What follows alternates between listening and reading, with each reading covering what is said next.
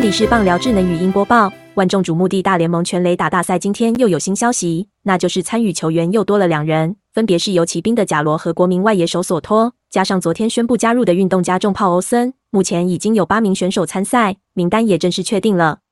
原本全垒打大赛有众多球星宣布不参加，如目前有二十八轰的蓝鸟小葛瑞洛、教士小塔提斯等人，心度大减。但本季已敲出三十二轰，暂居全垒打王的大谷翔平很快就确定参赛，之后陆续也有各队好手加入。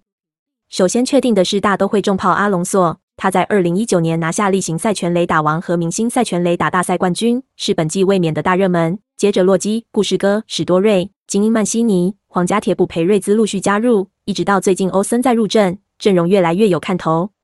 直到今天，贾罗和索托再宣布参加，八位选手总算到齐，吸引力也更胜以往。相信大家都会很期待这几位大联盟好手的较量。